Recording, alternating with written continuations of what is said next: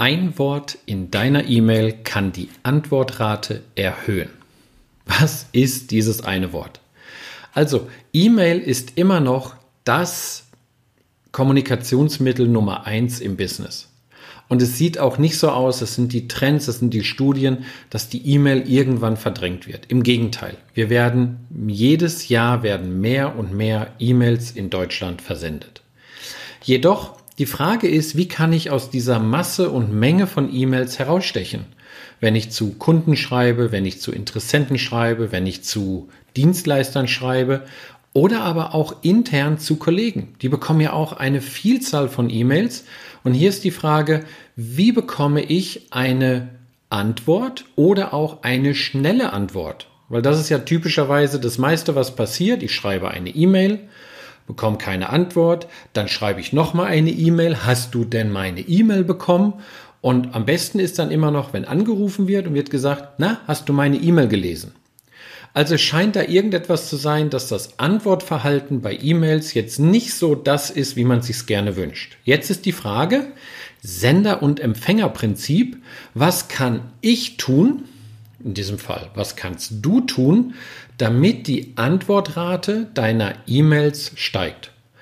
Und hier hat eine Studie von Bumerang herausgefunden, die haben 350.000 E-Mails analysiert mit einem Plugin und haben herausgefunden, dass die Verabschiedung, also wie dann gegrüßt wird, wie verabschiedet wird, einen erheblichen Anteil hat auf das Antwortverhalten.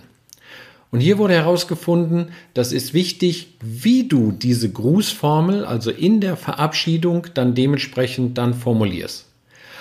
Und hier ist dieses eine Wort, das die Antwortrate um fast 20 Prozent erhöht. Im Gegensatz, wenn dieses Wort fehlen würde. Und dieses Wort ist Danke.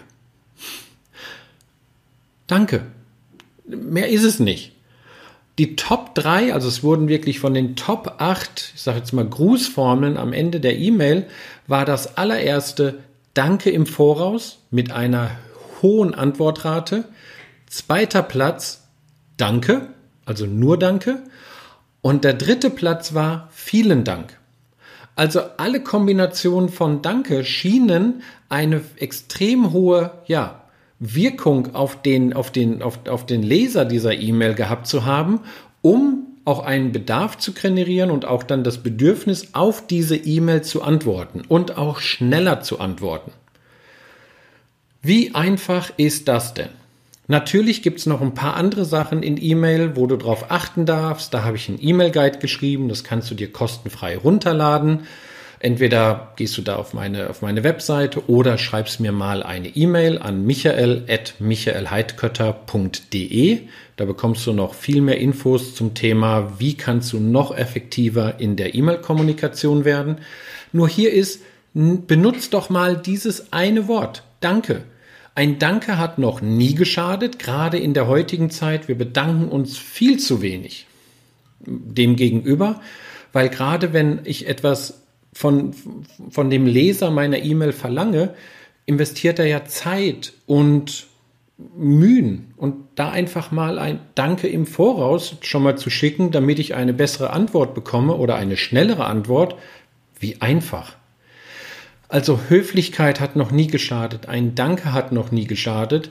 Und diese Studie hat dann auch herausgefunden, dass dieses Danke jetzt nicht nur so als Floskel von dem Empfänger verstanden wurde, sondern dass es wirklich getriggert hat, um da, wie gesagt, bis zu 20 Prozent eine erhöhte Antwortrate oder auch eine schnellere Antwortrate zu erzielen. Also, vielleicht baust du dieses Wort Danke, je nachdem in Variationen einfach mal in deine E-Mail in der Grußformel mit ein und schaust einfach mal, was passiert, um aus der Menge der vielen E-Mails bei deinen Empfängern herauszustechen. Viel Spaß beim Umsetzen. Bis bald. Dein Michael.